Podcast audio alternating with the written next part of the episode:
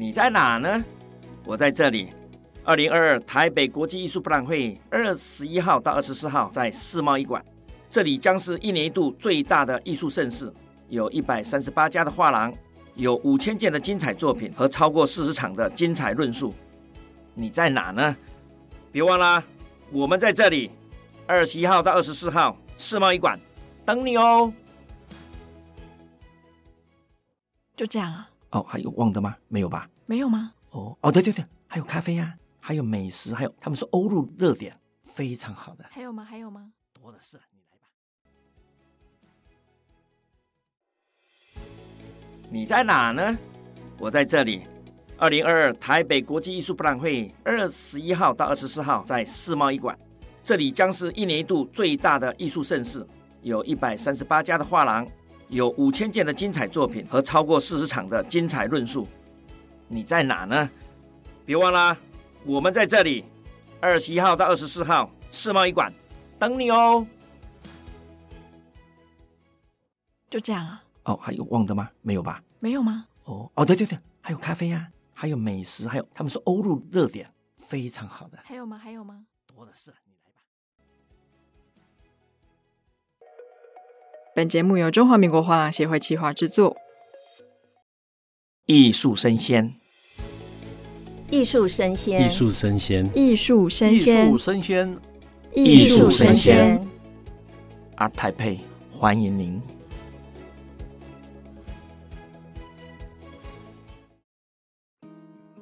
Hello，欢迎收听艺术生鲜，我是主持人王维轩 Vivi。那今天非常荣幸的邀请到了台北艺术产经研究室的柯仁凤执行长，执行长跟大家打个招呼吧。Hello，大家好，我是仁凤。是，执行长真的是声音非常好听诶，谢谢。那其实我在跟画廊协会之间的合作也快一年吧，我到比较后期才知道画廊协会竟然有所谓的产经研究室哦，那不禁让我非常好奇。画廊协会的产经研究室有什么样的业务服务的项目呢？还有是在做什么的？嗯，谢谢 Vivi。嗯，我们协会会成立这一个台北艺术产经研究室哦。大家可以看到，我刚刚有讲到我们哈，就代表我对这协会有非常深的情感哦。是。那画廊协会一九九二年成立了，那么在二零一零年成立产经研究室，主要是因为当时文创产业就是文创法开始在建立跟。在通过立法院的那个过程当中，我们发现画廊产业需要升级，那么会需要一些产业政策上面的梳理跟论述，所以就设了这个协会，挖了这个坑给大家跳了。对，那我们在会前有稍微聊了一下嘛，我知道产经研究室有做出台湾目前一年的艺术交易总额是多少啊？哦。这其实我们是主要做数据的一个收集哈。那么在这一个市场的调查当中，其实跟大家也可以分享一下全球艺术市场的产值哈。据统计，嗯，从二零一六年是五百六十六亿美金，那么它到了二零一八年是成长到六百七十四亿美金，到二零二零呢是来到五百零一亿美金，所以下降了。嗯，对，的确。那么在疫情期间，其实有一部分是因为实体的交易做了一些萎缩，嗯，啊，所以它影响了市场的一个交易量。那么我们回头来看台湾哦，在一六年到二零年当中，其实我们的视觉艺术产业的产值从五十四点一亿台币哈，成长到七十点五亿台币，成长蛮多的，对。第一个当然就是说，呃，全球的艺术市场，它的市场的产值哈，也就是数字其实是下降的。这五年来，它有萎缩，但是台湾的艺术市场是上升的耶。是为什么？嗯，这其实就跟经济有很大的一个关系，因为美金升涨了嘛，是美金涨了嘛。那在美金涨了这段过程中，我们预期啦，可能这个数字还会再增加，因为热钱在台湾。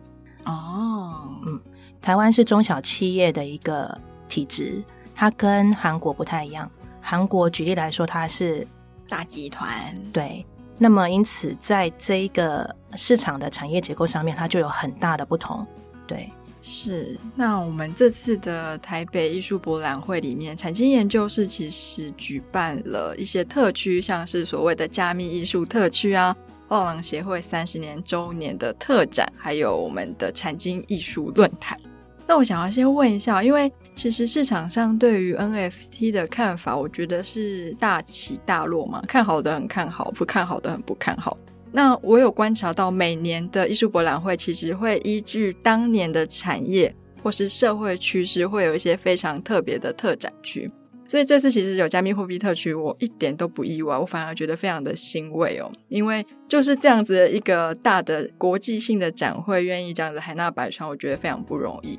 那我看到这次合作的平台是 AkaSwap，也有邀请到他的策展人罗和林老师。那我也见过老师非常多次哦，在技术端他真的是完全没有话说，就是表现得可圈可点。那执行长可以跟我们分享一下，这次在加密艺术特区会有什么样亮点，或者是有比较特殊的活动，可以供我们听众参考吗？好的，加密艺术特区哈，其实这一次我们会把它取名叫做 Crypto Art，主要是做了一个跟新媒体艺术在领域上面有做一些小小分野，因为 Crypto Art 它是 part of New Media Art。那新媒体艺术它包含录像艺术、虚拟艺术、数位艺术跟网络艺术。那么我们这一次用 Crypto，其实主要是取一个巧啦，就是让这一个名称比较好被记忆下来啊。就是在这个二零二二年，画廊协会有搭上了这一个 这个时代的趋势哈，来去将所谓的加密艺术。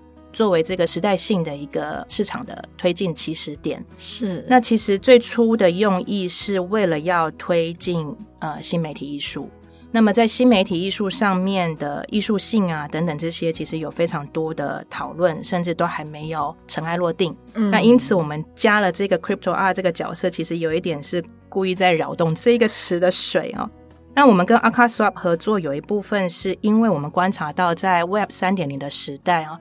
艺术经济的行为，其实我们也要进入到艺术经济三点零啊。那么，艺术经济的主要角色就是画廊，所以我们特别在这个专区做了两个主题性的区分，一个是画廊专区啊，另外一个就是策展人专区啊。那画廊专区呢，就是由画廊来提供他所合作或经纪的艺术家啊，来进行这个加密艺术专区的销售。是。那另外一个策展人的部分呢，就是由策展人邀请艺术家，那就由艺术家来去为他这一次参展的销售来去做后续的上链啊等等，或者是他的市场策略的一个制定。是，那我们来看看以现在的这个时代哈，到底是艺术家比较熟悉 Web 三点零，还是画廊已经准备好进入这个三点零的时代？对。所以这样听起来，其实画廊跟策展人变成是一个比较竞争的关系喽，因为他们同时下面都可能会配合一些艺术家，然后帮助他们艺术家进入我们艺术经济三点零的这个市场。嗯，其实策展人他的主要功能是选取作品跟选取合作的艺术家，但是他在这个经济跟市场交易的过程当中，他不见得会有分润。的一个机制，哦、对，是这一次分润的机制主要就是透由智能合约来去进行，所以参展的艺术家他可以自行的去设定他所在智能合约上面的分润的条件。那画廊他所代理的艺术家也可以共同有这样的角色。对，那我们如果说民众们要去这个 NFT 的加密艺术专区，我们可以在那个专区看到什么东西，或者是我们可以拿到 NFT 吗？哦。这一次我们特别做了一个设计哈，也就是说，我们跟艺术家林金瑶还有阿乱合作哈。阿乱特别这一次为了这个加密艺术专区哈，设计了一个 NFT 的限量的 VIP Pass。那也就是说，VIP 呢手上拿到了我们的 VIP 卡，它可以开了一个虚拟钱包，然后存下了这一个 NFT 的票券。来作为进入 Taipei 的入场券，那他同时也拥有了这一件 NFT 的作品，是，呃、所以他在呃完成这一次的参观之后呢，他就可以在 AkaSwap 上面啊、呃、来去贩售取到了 NFT Art Taipei 的票券。对，那这个票券明年还可以用吗？还是哎，只能今年用 哦，只能今年用，但是它有一个纪念性的意涵，也就是说，它在二零二二年哈所取得的这个 ART TAIPEI 的这个票券，如果我们从艺术史还有从采集这一个艺术生态的事件的一个角度来看的话，这个票券是相当具有意义跟纪念性的。对对，因为我也很喜欢买一些纪念性的小东西哦，我可以理解那种纪念性的感觉。那我有看到那个简介啊，这次的台北艺术产经研究室还有另外两大活动，一个就是画协的三十周年特展嘛，另外一个是台北艺术产经论坛。我有听说那个主题很浪漫哦，叫做未来的记忆。哦，诶，记忆不就应该是过去的记忆吗？为什么是未来的记忆啊？我非常好奇为什么会用这样子的方式去命名。嗯。就未来的记忆，它真的蛮浪漫的哦。那我自己也觉得它真的，对啊，很浪漫。我们小女生就喜欢浪漫，但它处理的是呃相对比较历史性的议题。怎么说？那我们希望用浪漫的一个方式来去包装台湾哈，在从六零年代开始的艺术生态的环境。那么到了八零年代呢，一九八三年台北市立美术馆成立。那这个其实就是一个机制上面的很重要的一个转变。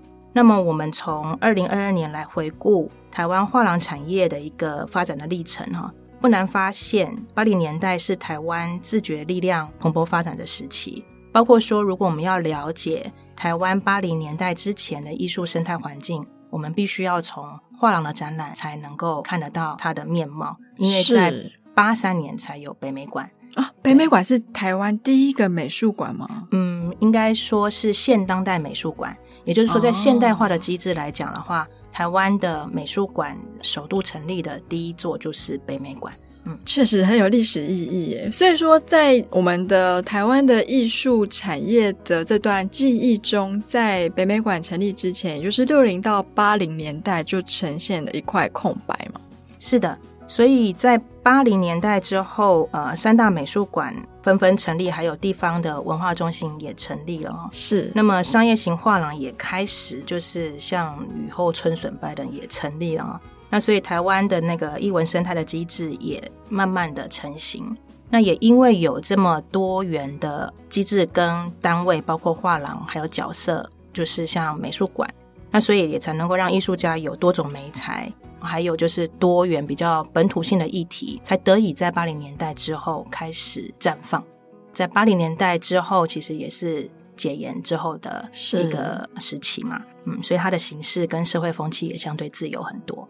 是，那我相信，我当然知道听这个节目很多是已经是艺术界的一些前辈跟先进，但是我们这个节目也希望很多跟我一样没有艺术知识的民众们可以一起参与嘛。那我这边就问几个问题哦。首先，我第一个很好奇的是，就是这些艺术家跟画廊之间到底是什么关系？为什么是透过去收集画廊展出的历史来填补这一段空白的记忆呢？呃，艺术家跟画廊的关系其实是非常密切的哦。那当然也是有爱有恨然后 那它主要可以反映出四种行为模式，是。第一种常见的就是寄售，那第二种就是展览，第三种是经纪，第四种是代理。这四种模式是大概我们归纳这段现当代之后的一个发展机制上面比较常见的四种合作模式。那么寄售它其实很单纯，就是将物件哈，就是作品放在画廊，然后进行展售。那有展览的话，它就会有一个策展性的主题，然后它会有一个展期，然后销售期可能会是在展期后一个月还持续一个月内。是。那么经济的话，它相对来说就比较复杂一点，画廊它会需要提供艺术家创作的资源，甚至是生活费。哦。那代理的话，就又更进一步，包括了图像授权等等这一些，还有就是代理区域，比如说是亚洲区，还是全球，还是华人区等等，这些都是双方可以所定义的。是，那这一个四个行为，其实它就牵涉到就是合约了。啊。那对于合约的签拟的部分来讲的话，这也是我们一直很希望可以透由这个机制的推动，也就在八零年代这个机制的推动的议题上面，我们想要琢磨的，因为它可以改善很多就是因为合约没有太仔细看而产生的一些蛮遗憾的事情。对，产经研究是有在做，就是帮艺术家看合约，或者是协助他们签约这样子的工作。研究室是有在做的吗？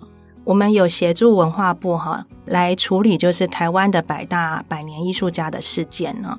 因为他那一个时期也算是蛮沸沸扬扬的哈，因为国内在建国一百年的时候有一个建国百年的一个专案计划，那么这个计划呢，由厂商这边来执行的过程中，透由出版书籍跟图录哈来取得艺术家的授权，但是这一个所授权的合约呢，其实是不平等条约。也就是让艺术家他让渡了他个人的著作财产权，还有不履行著作人格权，对，好严重，嗯，然后呢？而且这是涉及一百位艺术家以上，那么这一百位艺术家其实是台湾很重要的艺术家，是，那他也影响了台湾的一级市场跟二级市场相当的严重，那也因此就引发了政府单位的关注，那么也请我们来去协助处理。那我们也因此设立了就是四个合约的一个范本，这是第一步。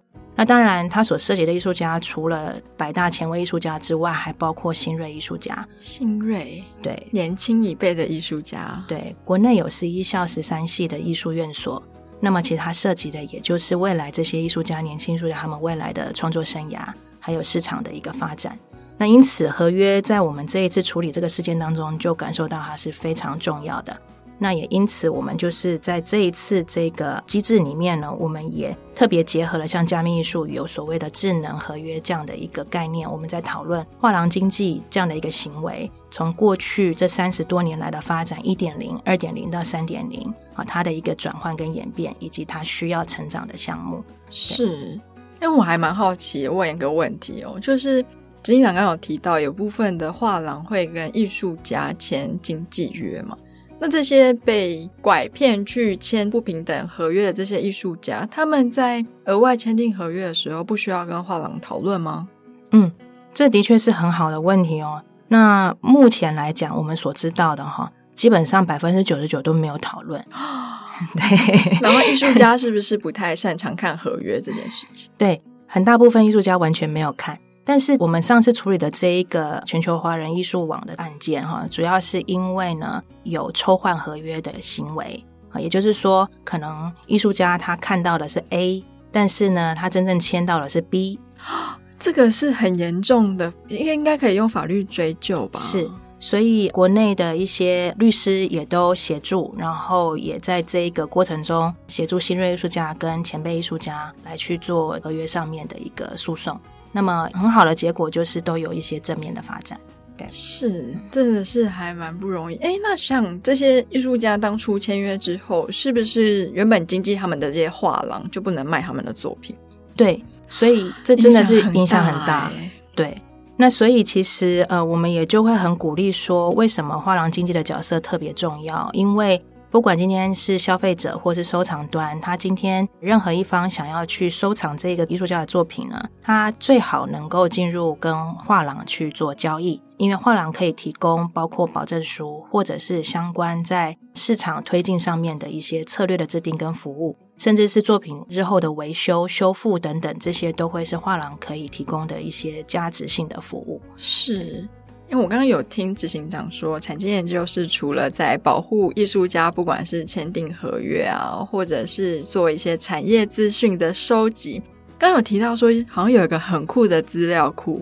嗯，对，我们成立了这个，应该是全亚洲吧，唯一的一个画廊产业史料库。它记录的是从一九六零到二零二零台湾画廊的展览记录。那我们有收录的包括年表、文献、折页单张、书信手稿，包括像是比如说萧如松，他很会做日式的饭团，那么他就用书信手绘的方式写了一封书信给东芝画廊刘焕宪夫妇，分享他如何制作他很擅长的日式饭团。那这样子很有趣的书信手稿也收录在我们的史料库里面。哇，感觉起来好像很多宝物在这个史料库里面。那是怎么样收集到这些资料？我相信有的应该已经年纪很大，就是已经过很久的东西了。是，嗯，这些资料的来源就是从画廊这边来提供。呃，画廊协会有将近一百五十多间画廊。那么在这个过程当中，我们成立了三十多年来，其实我们持续的都跟我们的画廊会员有很密切的互动。因此，我们在建构这个史料库来讲呢，过程中我们引用了是后设系统 metadata 这样子的一个研究工具，然后来去协助画廊去梳理。在过去，它可能经营二十到三十年间，甚至四十年间的一个展览的记录，也就是展览史。那这个展览史透由缜密的研究方法跟工具来去帮他做事件性的梳理。那么这些事件日书里会拼凑出台湾六零到八零，甚至是九零，在美术馆还没有成立之前，台湾的艺术生态还有艺术史的一个一块拼图跟面貌。哦，因为我一直以为一个画作它比较常见的定义，它的价值是在美术馆的展览记录，是。所以其实，在画廊的展览记录对于这个作品的不管是价值的评估啊等等，是也是有意义的喽。是，举例来说，现在在市场上面价格相当高的，像是比如说以常玉来讲，其实它也是由台湾的画廊在还没有美术馆成立之前，是教育部去邀请。常玉的作品来台湾展览的那一段历史时期，后来收录在历史博物馆的这一段时期，其实他是并没有美术馆的展览经历的，少部分是在欧洲的。那么，所以他在这一段时期，在台湾甚至在亚洲，他的展览记录很大部分就是在画廊。天哪，那真的是原来意义这么非凡，这么重大哎！是，我好意外哦。所以，对于画廊，它之于艺术家，他在市场奠定跟艺术家他的艺术史上面的一个位置，以及怎么样将艺术家推进到美术馆里面，画廊是占有非常重要的角色。是，那其实产经研究是这样子听下来，真的是默默的做了非常多有利于台湾艺术产业啊、艺术家、画廊、策展人等等的一些非常有意义的事情。那在今年二零二二的台北艺博产经论坛，好像有很多非常精彩的议题跟内容。我们请执行长帮我们介绍一下，如果我们今天想要去听的话，会听到什么样的内容呢？嗯，有一个非常特别的议题，就是艺术经济三点零啊，我们会去探讨，就是说画廊在这个 Web 三点零的交易环境当中。他会需要怎么样去提升，跟怎么样去跟艺术家配合，还有引导艺术家进入这一个三点零的市场。那第二个就是我们会回顾台湾八零年代的艺术生态，包括像是关键事件，像是画廊机制的演变，还有画廊与美术史的关系。然后最后呢，我们其实是做新旧世代藏家的一个讨论啊。那我们邀请到了就是比较前辈世代的画廊经理人。跟新世代的收藏家用这个来去看看激荡出在不同世代当中收藏的一些取向，像是我们有邀请到 Brand，他应该就是潮牌跟 YouTuber 的一个 代言的 KOL，对。那我们很期待他跟呃我们的主持人哈，还有跟不同的世代的画廊经营者会有什么样子观念上面的一些交流跟激荡。是，其实我还蛮好奇，因为我每年的艺博都有去参观，我有发现，其实台湾艺博展出的作品的多样性非常高。那当然，我们今年也有很多国外的厂商嘛。我注意到说，其实那个画作感觉起来好像越来越现代，越来越年轻了。那这样子的改变会改变藏家的年龄分布吗？嗯。这个问题真的很好，而且也是我们在思考的。也就是说，我们在看的是未来十年、二十年、三十年的收藏版图。啊，那要去看未来，我们必须要先回头看历史。举例来说，我们透由这个台湾画廊产业史料库的建立，看到了一零年到二零年这十年来，画廊所展出的艺术家有将近一万笔，也就是一万笔艺术家的名字啊，在这个画廊的十年的展历当中。那在这个市场上面呢，我们就可以做比对说，说那这个对于艺术家在市场上面的一个表现，以及他在国际市场流通性的一个表现。那么以这个来去看下一个世代的收藏会有什么样子的一个差异性？因为下一个世代的收藏可能不看美术史了，是他可能看的就是这个图像，还有这个社群，以及他的符码是否可以对他产生共鸣。因此，这个部分我们也会就是在这一次的论坛当中的最后一个场次，我们可以拭目以待，看看他们的一个意见上面的什么样的火花。对，那假如说我今天是一个一般民众，我不是画廊，我非常想要听这个论坛，那我应该怎么样去购票，或者是该怎么样可以参与这个论坛呢？嗯，要参与这个论坛的话呢，我们的论坛时间是十月二十三号的十一点半开始，到下午的五点。那么总共有三个场次。那它是在台北艺术博览会的艺术讲座区，所以欢迎有兴趣参与的朋友可以到台北艺术博览会的官网完成购票之后，就可以自由入场了。